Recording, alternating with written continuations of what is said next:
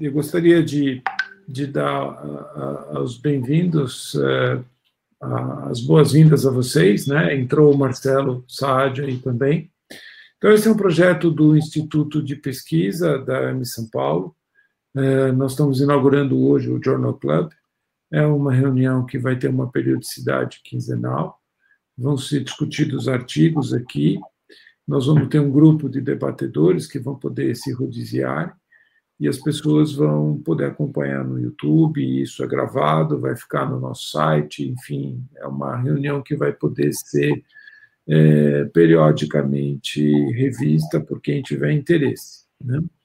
Nós, na AMI São Paulo, temos vários projetos iniciando, é, muitos ligados à educação, ensino e assistência.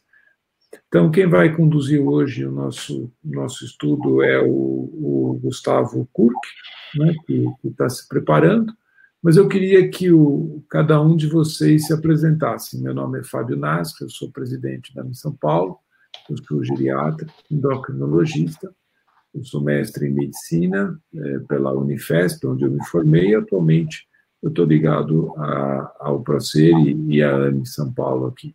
Tá bom? Você quer se apresentar, Mário? Sim. Boa noite a todos. É um prazer aí começar esse projeto. É, o, Rodolfo daqui a pouco aparece aí, que é o, o grande motor aí dessa, desse grupo de pesquisa, né? E, meu nome é, é Mário Pérez, eu sou neurologista e sou pesquisador pelo IPQ, Estudo de Psiquiatria do HC da Faculdade de Medicina da USP. Eu sou Marcelo Saad, sou diretor secretário da Associação Médico Espírita de São Paulo, sou um entusiasta da capelania hospitalar, principalmente da capelania hospitalar espírita, da qual eu tenho alguma experiência própria. E escrevi já vários artigos sobre capelania hospitalar em geral e capelania hospitalar espírita Espero poder colaborar com esse evento. Bom, o Gustavo está com um problema no áudio, ele preparou uma apresentação. Então, o artigo que nós vamos discutir hoje é um artigo super interessante, na verdade, é um artigo que, é uma revisão sistemática né, de, de, de, de como se prestar uh, como se prestar assistência espiritual a nível hospitalar. Esse é um tema que eu acho que está mais do que relevante pelo, pelo momento onde nós vivemos, né, o momento que nós estamos vivendo. E esses autores, esse, esse é um artigo é, de é, 2017, que foi publicado numa revista que a gente gosta muito, que é o Journal of Religion and Health.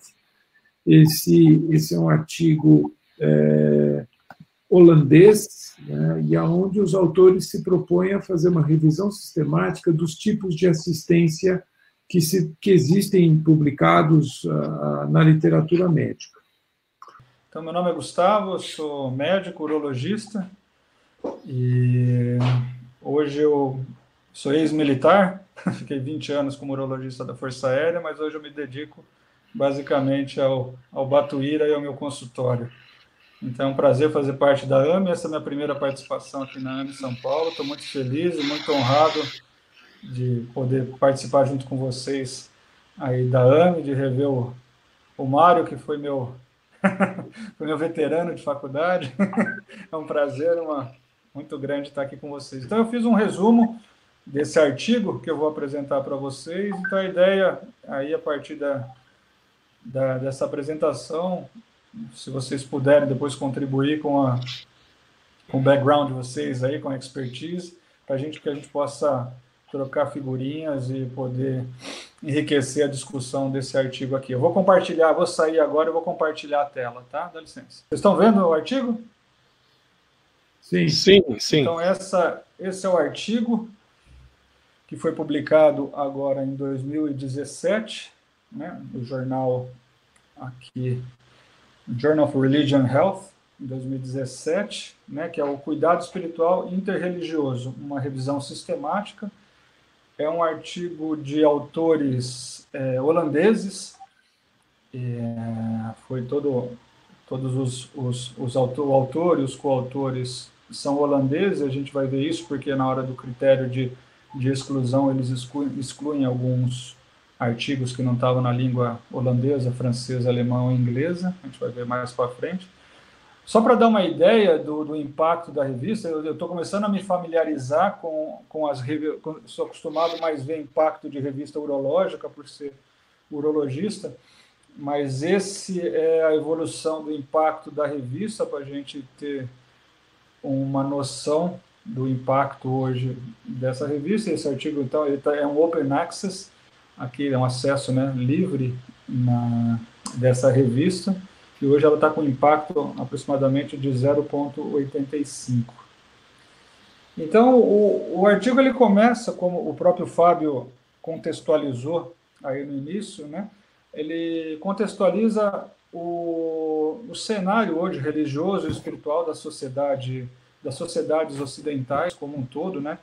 É, ressaltando a, a, a rápida transformação dessas sociedades e, lógico, com todas essas mudanças que a gente tem visto nos últimos, tanto mudanças tecnológicas, é, principalmente as tecnológicas, mas, mas, principalmente o conhecimento científico, né? Essa é uma, essas mudanças possuem uma relação direta com a necessidade do cuidado espiritual.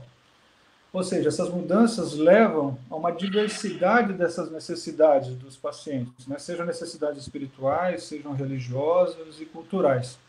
Isso tudo vai ter um impacto no, no, na, no cuidador, né? ou seja, vai requerer desses cuidadores necessidades especiais, ou seja, nós vamos precisar de cuidadores mais profissionais para lidar com essas novas necessidades, né? com as atuais necessidades desses nossos pacientes ou clientes, como o artigo às vezes ressalta. Então, os autores hoje em dia discutem muito como atender essas novas necessidades nos serviços de saúde, principalmente do, é, desses pacientes, mas também em instituições militares e, e penitenciárias, onde a necessidade é, do cuidado espiritual é muito grande. E depois de uma discussão muito grande sobre várias formas de abordagem, né, como se abordaria esse cuidado espiritual. Didaticamente, eles dividem é, numa, numa abordagem interreligiosa, que seria mais genérica, ou multireligiosa, ou seja, onde o, o cuidador, o prestador de serviço, né, o prestador do cuidado, ele, ele não necessariamente ele precisa ter a mesma crença, a mesma cultura espiritual religiosa do paciente ou cliente. Então, é, essa é uma, uma forma de abordagem. E existiria uma outra forma de abordagem, que seria específica da fé, ou seja, onde o, o cuidador e o, e o cuidado, né, o paciente em si, teriam a mesma crença, a mesma religiosidade, a mesma, a mesma crença espiritual. Esse artigo ele aborda é, unicamente a abordar, ele, ele especifica principalmente a, abordar, é, é, a abordagem dele é unicamente a interreligiosa. Então, qual é o, assistência espiritual interreligiosa, né, que foi o, a tradução do artigo, ela tem seus benefícios e seus desafios, como tudo na vida. Né? Benefícios é, é meio que intuitivo, é fornecer essa assistência interreligiosa a uma diversidade de indivíduos. E a gente consegue uma, um espectro, né? você consegue atingir um número grande de, de indivíduos quando você não limita a sua atuação pela crença. Por outro lado, você tem desafios importantes, principalmente do cuidador, que ele tem suas crenças pessoais, seus dogmas né, de, de religião e da sua, da sua história de vida, que isso impacta no como ele vai abordar esses pacientes. Então, resumindo, né, no contexto que estamos hoje, o cuidado espiritual ele pode ocorrer em situações em que o cuidador e o paciente são de diferentes crenças e culturas. E essa assistência espiritual interreligiosa leva a algumas questões, que seriam basicamente assim, de que forma atender as, essas necessidades desses pacientes e de que forma ela é realizada. E segundo os autores do, do, do artigo, no momento falta uma visão geral do que está acontecendo com essa assistência espiritual interreligiosa. Então, o objetivo dessa revisão sistemática, segundo os autores, foi fornecer uma visão geral dos temas recorrentes na literatura empírica sobre assistência espiritual interreligiosa em uma relação profissional de cuidado. Foi uma revisão sistemática em estudos empíricos sobre assistência espiritual interreligiosa. A pesquisa foi realizada em 2 de abril de 2015 e atualizada em janeiro de 2016. Os critérios de exclusão foram artigos publicados antes do ano 2000, artigos não escritos na língua, nas, né, nos idiomas inglês, alemão, francês ou holandês, e resumos de conferências, editoriais, respostas de livros ou artigos, resumos que estavam em falta. E os critérios de inclusão foram estudos empíricos que incluíram o termo assistência espiritual interreligiosa e sua relação com o cuidado.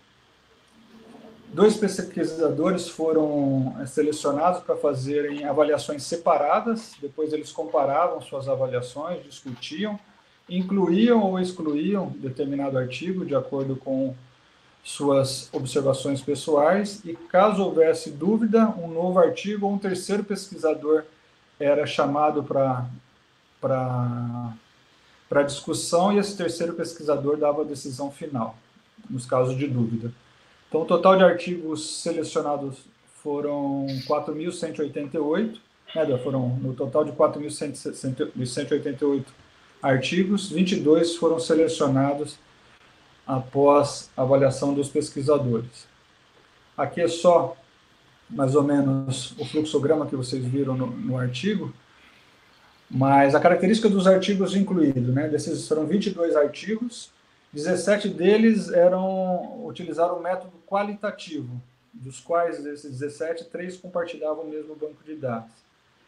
Três utilizaram o método quantitativo e três, na verdade, dois, né, porque aí vai dar 23 aqui, dois método misto. 17 desses artigos tinham focos exclusivo nos profissionais, naqueles que estavam prestando cuidado. E a maioria dos artigos eram nos prestadores dos cuidadores espirituais. Uma minoria focou na presença de médicos, enfermeiros, psicólogos, assistentes sociais, entre outros profissionais da saúde. O, em relação aos participantes do, dos, dos, trabalhos científicos, houve uma variedade grande em relação aos antecedentes religiosos e espirituais. No entanto, 18 desses 22 estudos eram estudos americanos ou canadenses. Ou seja, né, é, a gente vai ver mais para frente a implicação disso. Em, em relação à localização dos, dos, estudos, a maioria foi feita em estabelecimento de saúde, mas houve é, estudos realizados em prisão e universidades também. Em relação à qualidade desses artigos, eles foram classificados, na sua maioria, como qualidade suficiente ou alta, em, algum, em, em alguns artigos com, classificados com uma qualidade muito alta. Em relação aos resultados, assim, é, o que os autores observaram foram que assim, é, termos diversos foram utilizados para se discutir o cuidado aos, a pacientes de diferentes religiões. E nem todos esses temas foram claramente definidos. A gente vai ver que isso é, uma, é um ponto depois que é, os, os autores discutem no final do artigo. No entanto, no entanto, temas recorrentes foram identificados nessa análise temática dos estudos e levaram os, os, os autores a, a, a separar, né, a classificar duas categorias distintas, mas porém relacionadas. Um seria uma classificação, uma categoria seria a normatividade. Então, o que, que seria a normatividade? Ela diz respeito mais a uma pergunta, assim, eu quero fornecer essa assistência espiritual religiosa ou não, e quais as razões que levam essas pessoas a, a fornecer assistência religiosa. Outro, e uma outra categoria distinta, porém relacionada também com a normatividade, seria a capacidade. Implica numa resposta à pergunta: é possível fornecer assistência espiritual interreligiosa ou não? E quais seriam essas razões? Com relação à discussão, então, é, essa é, é, uma, é uma revisão sistemática, uma visão geral de 22 estudos, sobre a assistência espiritual interreligiosa e uma, na relação do cuidado profissional. O, os autores, como a gente viu, sugerem duas categorias envolvidas nessa assistência é, espiritual. a normatividade, ou seja, razões para querer ou não fornecer assistência espiritual interreligiosa, consistindo numa uma abordagem mais universalista e particularista, e a capacidade, que vai consistir razão, em razões para ou não né, ser capaz de fornecer essa assistência espiritual, que incluem competências necessárias, possibilidades e restrições contextuais. Em relação a essa normatividade, então, ela, a normatividade ela refere basicamente à legitimidade da assistência é, espiritual interreligião, né? Ou seja, a perspectiva ela se legitima no, ela dá legitimidade a essa assistência religiosa. Na perspectiva de certas tradições espirituais, por exemplo, uma cristã, onde é importante, né, cuidar de todos, né, o cristão tem como dogma cuidar de todos, então é uma abordagem mais universalista. Na perspectiva de algumas instituições, organizações, onde é importante cuidar das pessoas independente de suas crenças, a gente vê, no caso, até o próprio nosso SUS, né? É, é assim, e várias das nossas instituições religiosas. E na própria ele, ela, é, ela, é legitima, ela é legitimada também na perspectiva dos pacientes. Os estudos mostram isso, mostrando que a orientação religiosa do cuidador não desempenha papel importante no cuidado espiritual, embora possa ser importante para um grupo minoritário. Importante dizer, em relação à normatividade, que não é possível tirar conclusões definitivas da pesquisa realizada até o momento. Isso foi apenas uma observação que eles tiraram dos estudos. Em relação a outra categoria, que seria a capacidade, seriam aquelas competências importantes e necessárias para prestar assistência espiritual interreligiosa. Então, aí, é, ao analisar esses, esse, esse contexto atual e esses artigos, vem algumas questões, né? Então, como esperar que cuidadores, esses cuidadores né, espirituais, tenham profundo conhecimento de todas as tradições espirituais? Isso é importante até, é, fazendo um parênteses, num, num, contexto nosso, Brasil, né, onde a gente, é, ao contrário, por exemplo, do, do Canadá, e dos Estados Unidos, né, uma cultura anglo-saxã mais homogênea, aqui no Brasil, né, onde a gente tem a diversidade de credos, né, e de religiões e de culturas. Então, como a gente espera que cuidadores tenham profundo conhecimento de todas essas tradições espirituais? Isso é um, é um tema a ser discutido. Restrições contextuais que podem impedir que essa assistência espiritual é, interreligiosa possa ocorrer, portanto, seu treinamento é, outros é, estudos incluem também, principalmente, a oração. Os, uma observação é que os estudos incluem principalmente oração e comunicação verbal nas questões espirituais, refletindo principalmente uma visão cristã e protestante. Porém, quando a gente analisa o Islã, o budismo ou outras é, culturas, a gente vê que eles são menos centrados nessa na comunicação oral e verbal e mais às vezes em rituais, meditações e outras coisas. Então, os autores é, trazem a observação que o cuidado espiritual deve incluir não somente né, a oração, a comunicação verbal, mas incluir a realização de rituais, meditação, educação e aconselhamento de acordo com as necessidades do, do, do paciente. E, portanto, mais pesquisa nessa área são necessárias. Em relação às limitações desse estudo, ela, ela tem várias, né? Primeiro por serem estudos empíricos, são um número reduzido de estudo empírico, 22, tamanho reduzido das amostras, é, ou seja, tem que ter muito cuidado para generalizar resultados, esse não é o objetivo do, do, da, dessa meta-análise, mesmo porque é uma meta-análise de caráter muito mais qualitativo, os artigos, na sua maioria, são, são qualitativos, então o objetivo numa meta-análise qualitativa não é a generalização estatística, mas assim mas sim uma construção de teorias através da transferabilidade, ou seja, as ideias podem, portanto, serem consideradas transferíveis, mas não generalizáveis. Né?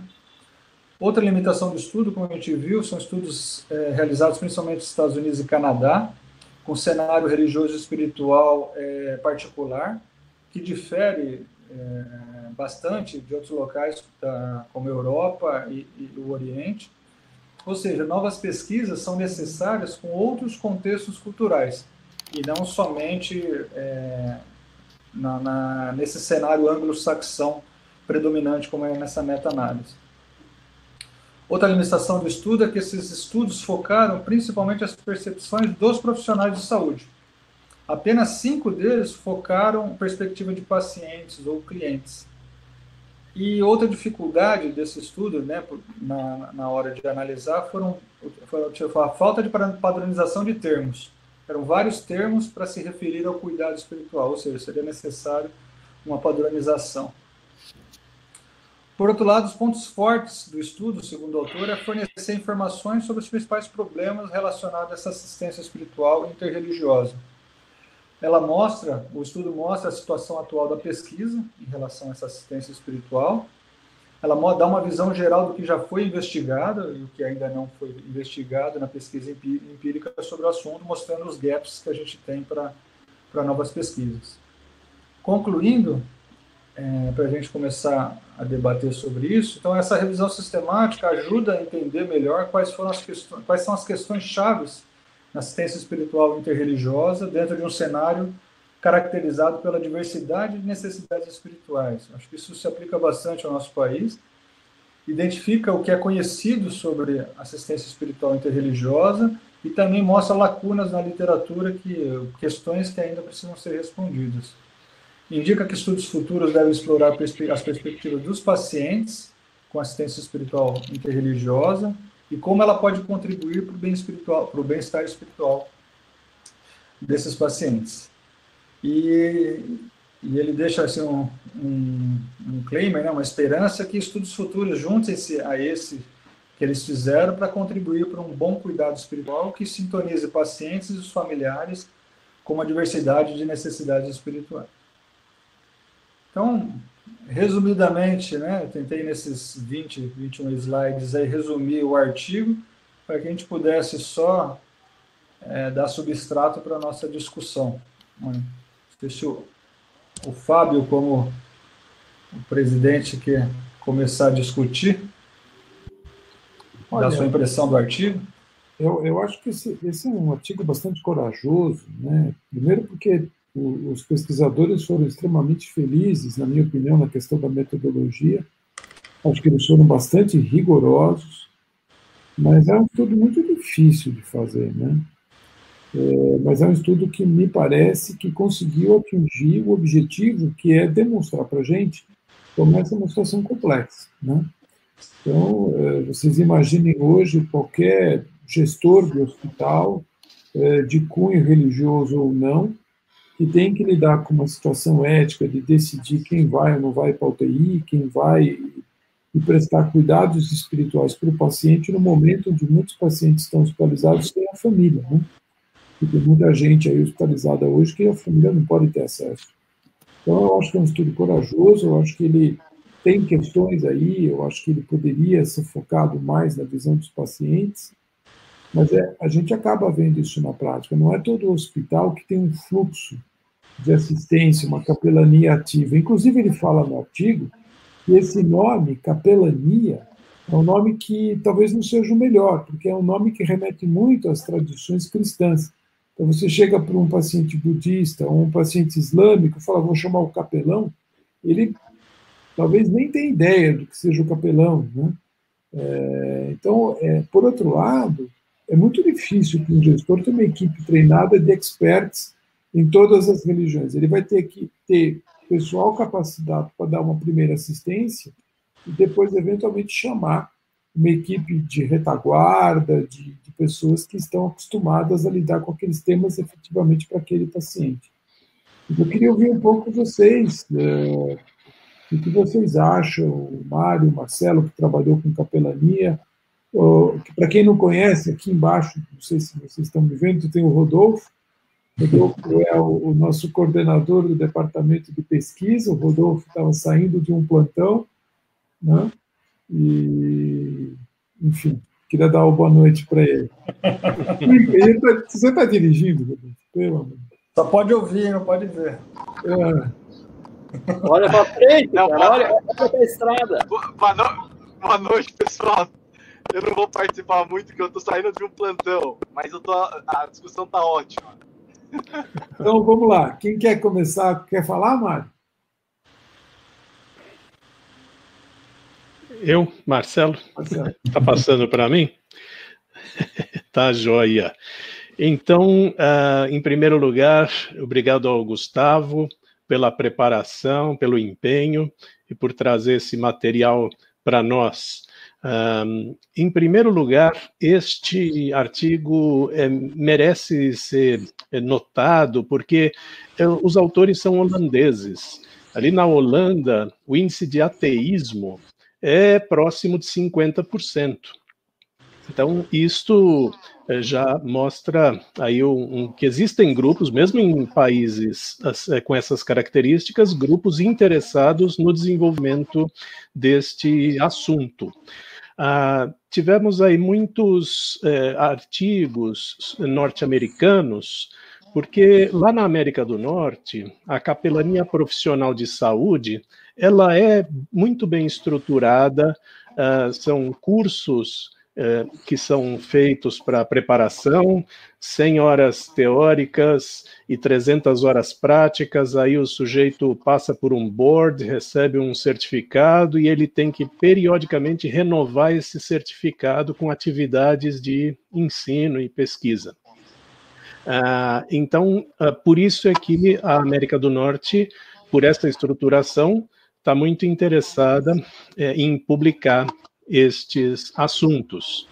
Uh, o, o, artigo poderia ter feito melhor se usasse o termo interfé em vez de interreligiosa, porque interfé é um termo muito mais abrangente do que interreligiosa. Tem várias filosofias, várias tradições que não são religiões estruturadas, mas que são fés.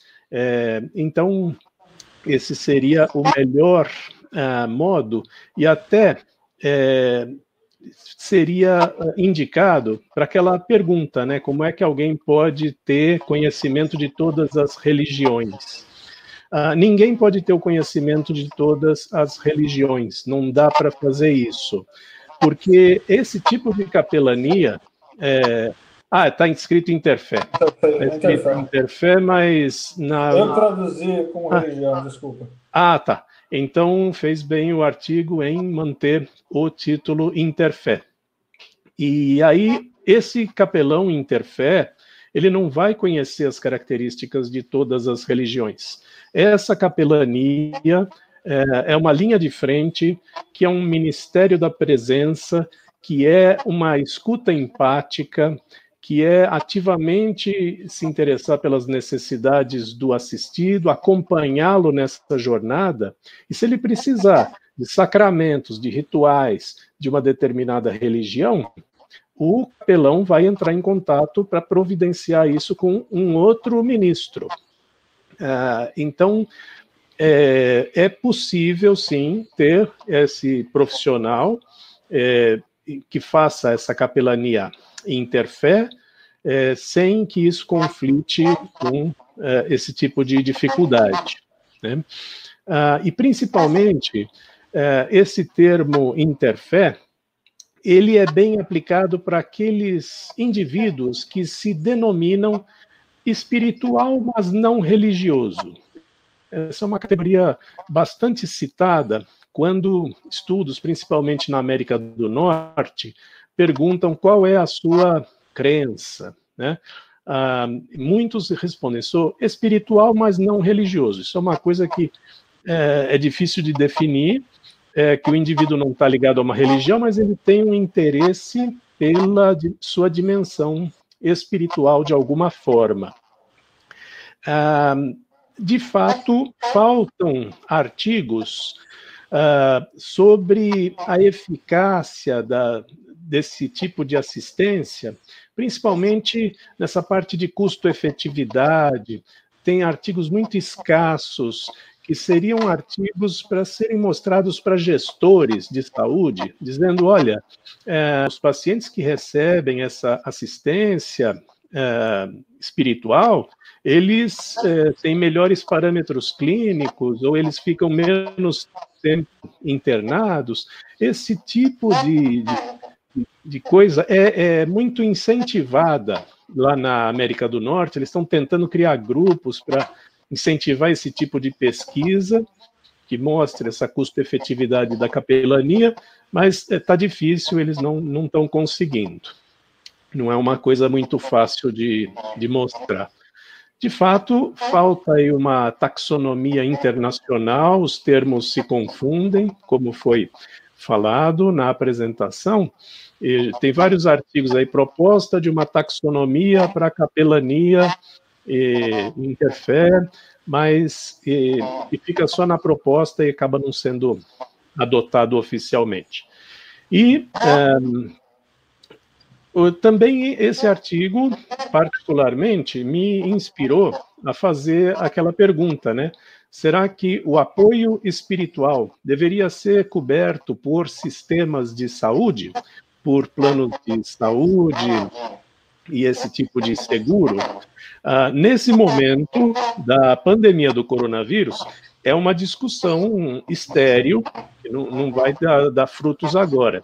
Mas poderia-se começar a juntar os argumentos para que a assistência espiritual fosse coberta por planos de saúde ou por sistemas de saúde e não fosse só um, um, um plus que é oferecido pelo hospital, porque o, o capelão vai lá, ele é contratado pelo hospital, ele visita o paciente, mas ele ganha o salário dele, ou ele é pago pela, pela congregação dele, e isso não, não é coberto por nenhum serviço de saúde, nenhum sistema, nenhum plano de saúde, nenhum seguro.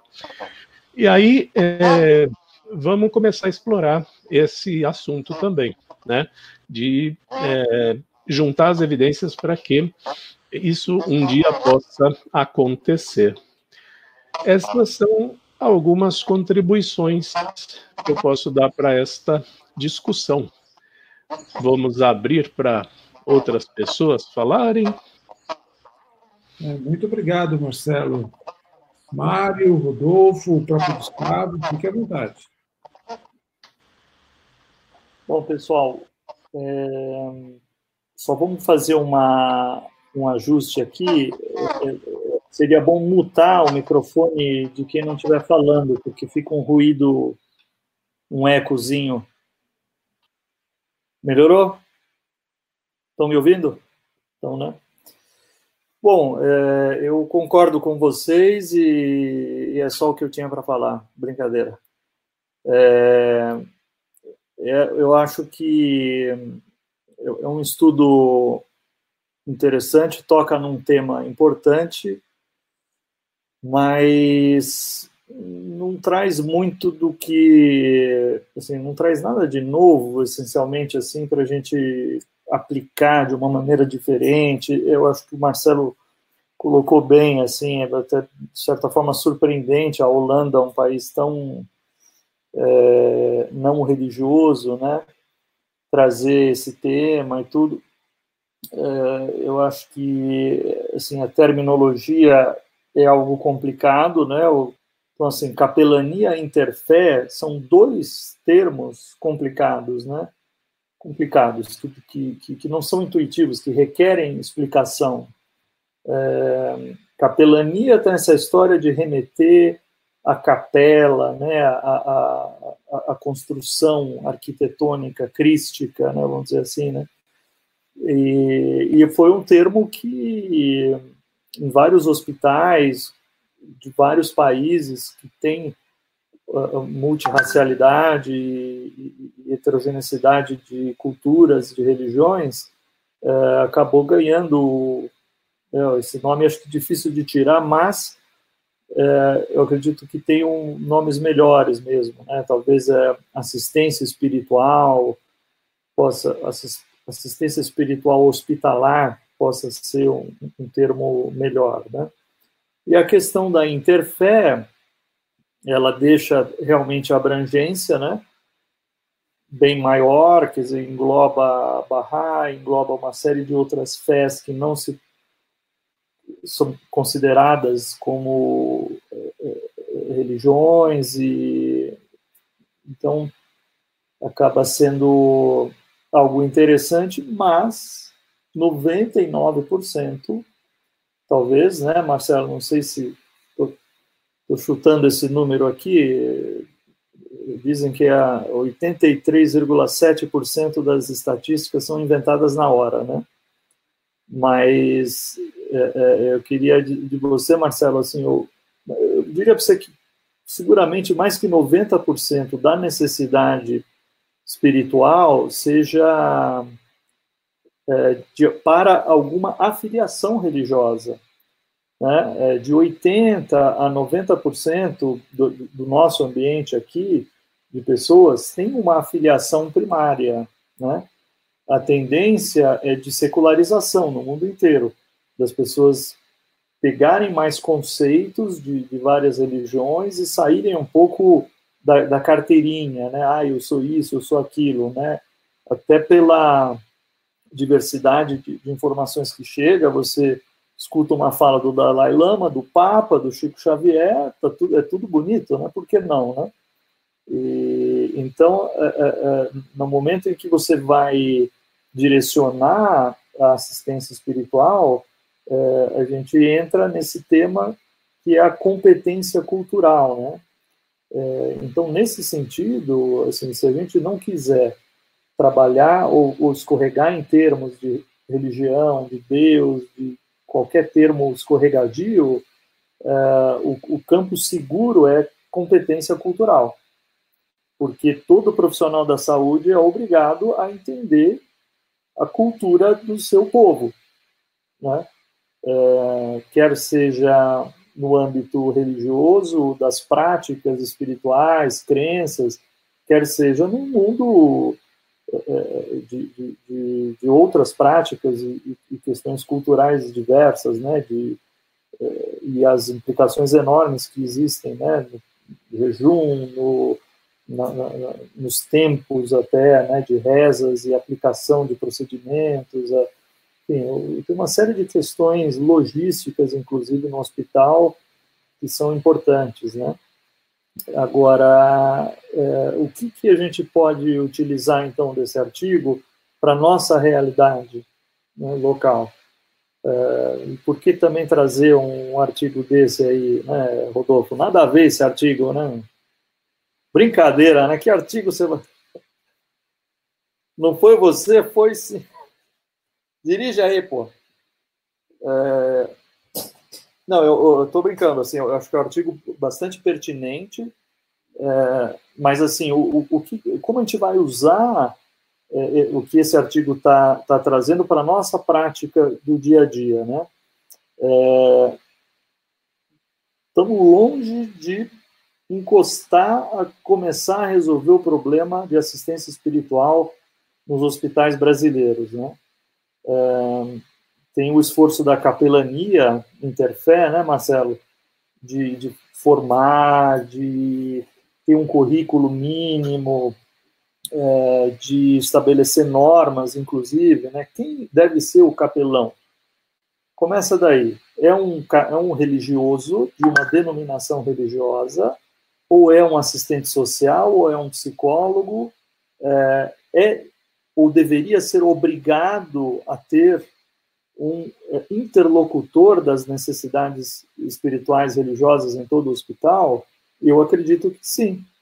Né? Se não obrigar, se não colocar em lei, né? mesmo que essa história louca de lei pegar, lei não pegar, né? mas eu acho que deveria ter, criar, pôr o elefante na sala, criar a obrigatoriedade de, de ter a figura e, e que ela seja remunerada né? porque é o único jeito também de você profissionalizar, de você fazer formação, de você adequar e ter uma linha é, é, básica de formação, né? porque se for voluntário, acabou. Não, dá para começar, ah, vamos pegar, junta a turma aí, não vai dar para capacitar, não vai dar para exigir nada é, é, de, um, de um voluntariado. São muito bem-vindos, os voluntários talvez sejam o corpo máximo de entrega da, da necessidade espiritual, mas o profissional, capelão, ou sabe, sabe lá que nome que, que, que vai se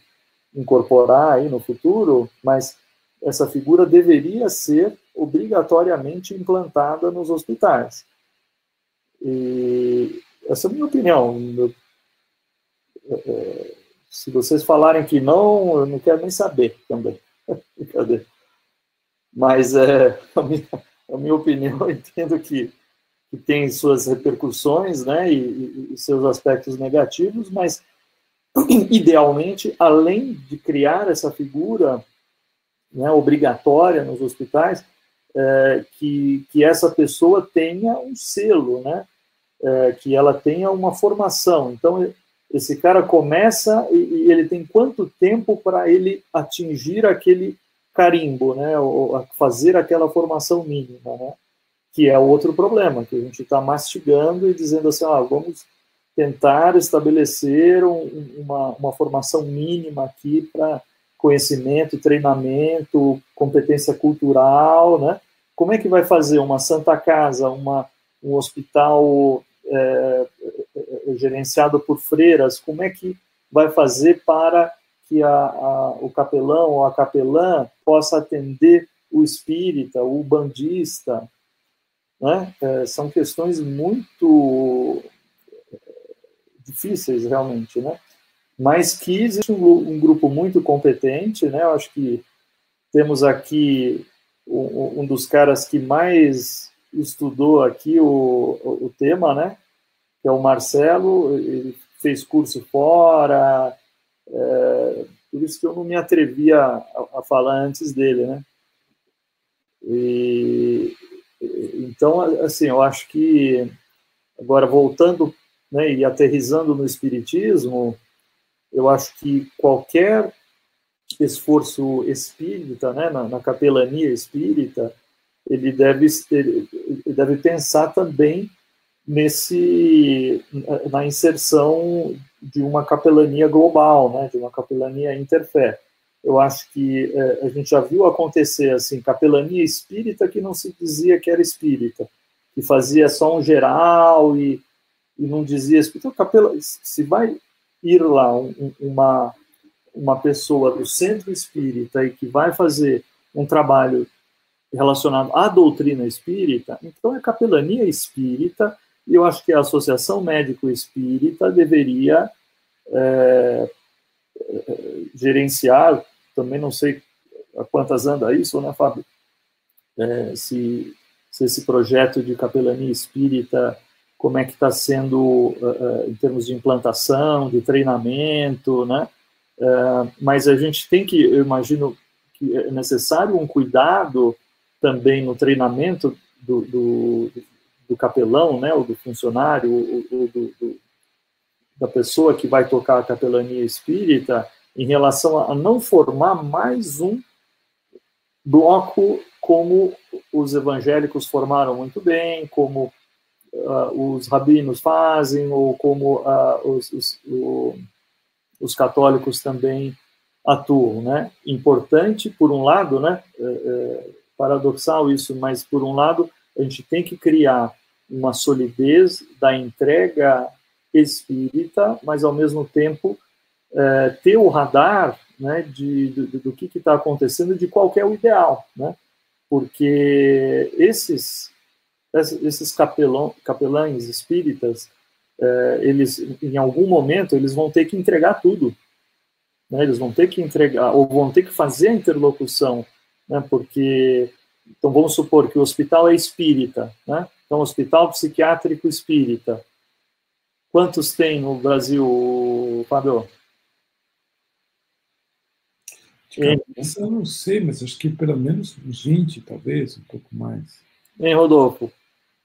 Bom, que seja né, o que tenha um, né? Uh, mas então assim, o hospital espírita ele vai ter aquele ambiente religioso espírita, mas ele, ele precisa entregar também uh, toda assistência espiritual, entendeu? Então, como que que a capelania espírita no hospital psiquiátrico espírita, que acho que é o, é o mais comum de ter, né? é, mas o, em qualquer assistência, qualquer hospital espírita, como que, que o espírita vai é, exercer esse tipo de, de, de, entrega também, né? Assim, qual é a competência cultural da equipe que está estudando capelania espírita para, em um ambiente de um hospital espírita, entregar as necessidades espirituais uh, completas, globais de um, de um paciente, né? É, tem projeto da AMI Brasil para tentar é, solidificar isso, regulamentar e homogeneizar aí pelo país, mas é um projeto é, que anda devagar e também é um projeto que até enfrenta alguma resistência, porque algumas é, estaduais da Federação Espírita questionaram o termo capelania espírita.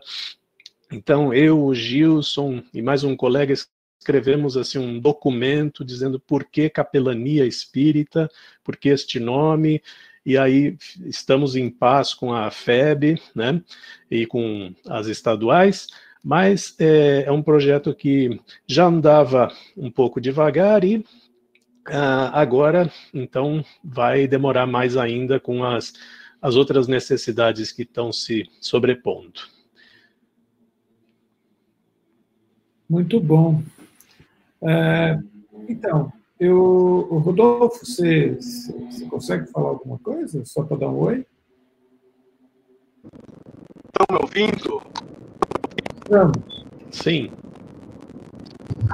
Eu queria falar, na verdade, duas coisas. Eu queria falar primeiro, dei uma encostada aqui, calma aí.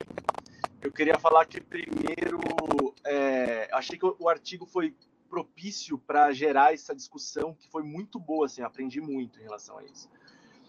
Mas uma coisa que eu queria dizer em relação ao dito pelo Mário, por exemplo, de criar uma nova figura para exercer essa função, igual existe, por exemplo, nos Estados Unidos, né? Existem alguns estudos mostrando que talvez 50% das pessoas gostariam que os seus médicos abordassem alguns assuntos religiosos e espirituais. O fato é que nós somos um pouco, às vezes, é, gostamos de delegar tarefa, assim, né? A gente gosta, às vezes, de, a gente é sobrecarregado algumas vezes, mas a gente também gosta de, de delegar algumas situações. Quanto isso também não é prejudicial para, mais uma vez, assim, a gente tirar de um atendimento mais completo, integral e da responsabilidade do médico, isso, contratando ou pagando é, um outros, uma outra pessoa para organizar e para tratar esse serviço, e qual é o papel do médico, do enfermeiro em relação a tudo isso, considerando que essa, esse outro indivíduo seria, seria contratado para essa, essa situação. Não sei se ficou claro assim, mas eu queria perguntar isso para vocês, qual é a ideia de vocês, porque eu sinto que talvez você distanciaria mais o médico de, de algumas questões culturais essenciais para o atendimento com a questão religiosa e espiritual do paciente. Seria mais um, um, um motivo para o médico só pensar na parte neurobiológica sabe, da situação. Era isso que eu queria. É. Uh, o médico ele tem um papel neste nessa função. Ele é um triador e ali pode ser aplicada ah, aquelas, ah, aqueles questionários do FICA, HOPE, etc. Ele pode fazer essa triagem de poucos minutos e ver as necessidades espirituais do paciente, e ele pode também identificar se tem, a, a partir do nível de observância religiosa do paciente, se tem ah, ditames dessa religião que seriam contrários a determinados tratamentos, e já antever esse tipo de conflito que poderia existir. Então, o médico tem esse papel, e, de fato, quando existe a figura de um assistente religioso espiritual, isso liberta um pouco o médico e o enfermeiro para que eles fiquem nas suas funções é, mais é, especializadas. Entendi. Posso dar, dar uma, uma opinião? Estão me ouvindo? Eu tenho, uh, eu concordo com, com todos. Assim, uma, uma experiência que eu tive, eu fui militar durante 20 anos, e o que a gente tinha na aeronáutica, a gente tinha um capelão é, na, nas Forças Armadas, você tem capelão evangélico e você tem capelão é, católico. Eu concordo com o Rodolfo, que eu acho que o, o médico ele é importante, assim como o Mário também disse, a gente ter é, conhecimento do nosso público, quem são as nossas pessoas. Nós, nós trabalhamos no Brasil, né, multicultural, é, as crenças são diversas, Mas o que eu percebi nesses 20 anos, né, eu, eu operei muita gente, eu trato, eu faço muita uro-oncologia, perdi alguns pacientes por causa do câncer, e era interessante é, você que, o, apesar de nós médicos, da gente conversar, de ser humano, de humanizar a relação, isso é importantíssimo, sem dúvida, mas algumas religiões, eles gostam da figura. Ele, se, se chegasse o padre lá, o capelão, é completamente diferente. Chega o capelão é, católico, chega o capelão evangélico, para eles era um bálsamo, assim, para ele. Então, eu, acho que, que as duas as, as, partes se complementam ali. E só para, a gente já daqui a pouco vai entrar no final da discussão, o objetivo de trazer esse artigo também foi ali da gente, é, lógico que são artigos empíricos, na sua maioria, mas como a gente pode ver, a maior parte das, dos questionários foram das questões foram dos trabalhos foram feitos com médicos. E a ideia era, era trazer a discussão assim: será que a gente a gente está levando é, a gente pergunta para os nossos pacientes aquilo que eles precisam, né? Às vezes o que a gente o que a gente vê no dia a dia é o médico levar suas crenças, aquilo que ele acha que o doente precisa. E o que a gente pode observar no, nos artigos aí que a grande maioria dos trabalhos não viu isso né? Eles ninguém perguntava para os pacientes o que, é que eles precisavam, perguntava na grande maioria para os médicos, né? Então, talvez aquela coisa da gente se colocar no lugar do outro, entender as necessidades do outro, né? De cada um no seu mundo aí, para a gente poder levar a parte espiritual de acordo com a necessidade daquele paciente e não às vezes do que a gente acha que aquele paciente precisa. Então essa é a ideia de trazer esse artigo aí. Sim. E para expandir um pouco mais, quem quiser ver o artigo que eu e o Mário também participou desse artigo para a revista da Universidade Federal de Juiz de Fora, nós escrevemos em 2019 um artigo um, Assistência Religiosa Espiritual Hospitalar, os porquês e os comos. Tá? Então, está disponível de acesso aberto e podem procurar e explorar um pouco melhor o assunto. Eu queria comentar uma coisa em cima do que o Rodolfo levantou e o Gustavo também. lembrei que a, o, o Bernard, que faz cuidado paliativo, né, é, lá no Einstein, e teve uma, uma experiência no MD Anderson, né, Instituto Centro de Câncer lá de, de Houston, no Texas, e e ele contando que o, o capelão passava a visita junto. Né? Então, acho que é, essa é uma. junto com o time, né? Então, é, passa lá o residente, o fellow, o chefe, a enfermeira, e, e passa o, o, o, capelão também e comenta a questão espiritual, religiosa daquele paciente, se for algo relevante para a visita médica, né? Então, apesar, apesar da gente delegar é, e, e, e, ao mesmo tempo ter que entender e às vezes assumir, né, e, e indicar uma intervenção, então vamos supor, fonoterapia, né, fisioterapia, psicologia, você sabe bem disso, né, Fábio, como geriatra, você tem que saber aquele universo daquela, do multiprofissional para saber em que momento ela tem que entrar também, né? Então, acho que é uma questão cultural e no momento em que tiver o profissional lá, plantado, né, é, tanto numa terapia intensiva quanto numa unidade psiquiátrica, oncológica, criança, é, enfim, cada área do hospital tem uma necessidade específica, né, de, de cuidado espiritual, mas que a nossa cultura evolua para incorporar essa pessoa na visita médica. Né? Sim, é, o capelão, nos bons hospitais estruturados da América do Norte, ele participa dos rounds e participa das discussões de casos.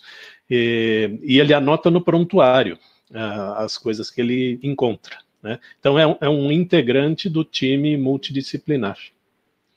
Muito legal. Nós estamos chegando perto do final, nós vamos até 8h15, temos aí uns minutinhos. Eu só queria dizer que essa questão holandesa é interessante. Em 2004, eu fui para a Europa, eu participava de um grupo que estudava geriatria, de, de eh, com, com professores europeus, né?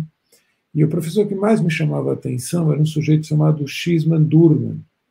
O Durman, ele era holandês, ele era médico da rainha, ele era médico da família imperial, ele era o geriatra da família imperial. E naquela época eu dei uma aula sobre espiritualidade, era um grupo de uns 40, 50 uh, geriatras europeus, né? e eu falei de espiritualidade. E ele, apesar de ser holandês, ele chegou para mim depois da aula e, e, e, conversou muito longamente comigo sobre isso, porque ele era religioso. E tinham outros holandeses que, obviamente, é, não, não, participavam da discussão. Então, a Holanda, embora seja um país teísta, a outra metade é, realmente é, acredita. Eu acho que essa questão, como o Mário falou, né, do geriatra, acho que essa questão, é, o que que, o que que objetiva, né, a assistência espiritual num paciente? Objetiva que a gente escolha alguém que esteja melhor no time para fazer a conexão dessa pessoa com aquilo que ela entenda como sendo é, Deus ou aquilo que dê conforto a ela. Né? É lógico que quando essa pessoa que faz esse trabalho é, compartilha dos mesmos valores de fé, é, do assistido, às vezes facilita, mas às vezes dificulta, e é isso que ele fala no artigo. Às vezes você tem um paciente que é católico, né? e quando vem uma pessoa que não é católica fazer a capelania ou fazer essa assistência espiritual, ele até se sente mais à vontade para falar de coisas que ele não poderia falar com uma pessoa católica, né? porque seria eventualmente algo que seria uma transgressão, eventualmente.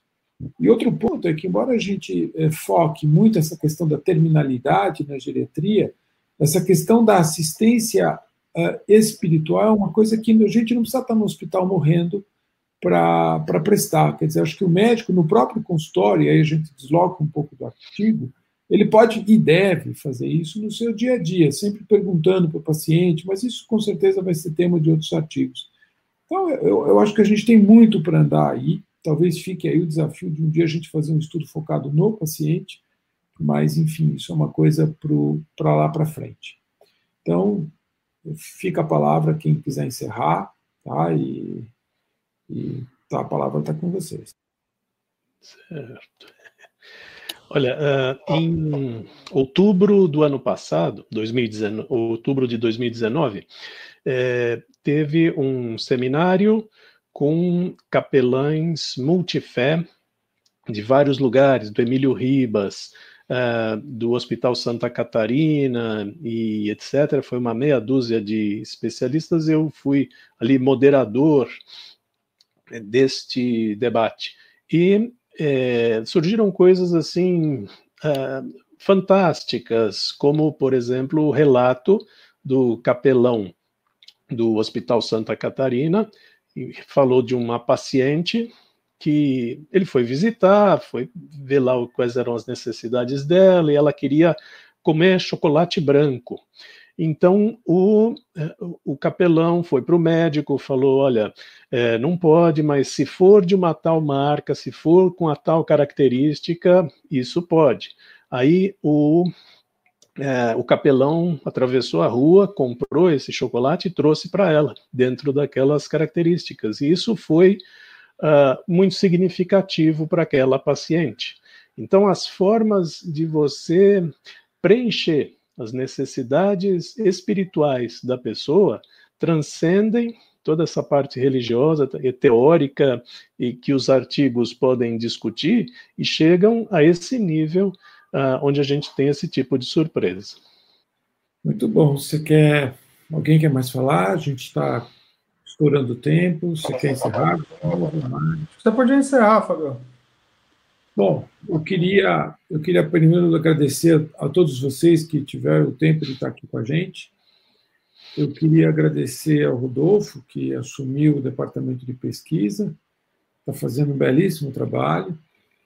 É, e, enfim, eu queria convidar vocês para os próximos encontros, e em especial aí o Gustavo, né, Gustavo, que fez todo esse, esse apanhado para a gente, né, e, e, e, e, trouxe todo esse artigo, toda essa discussão para nós.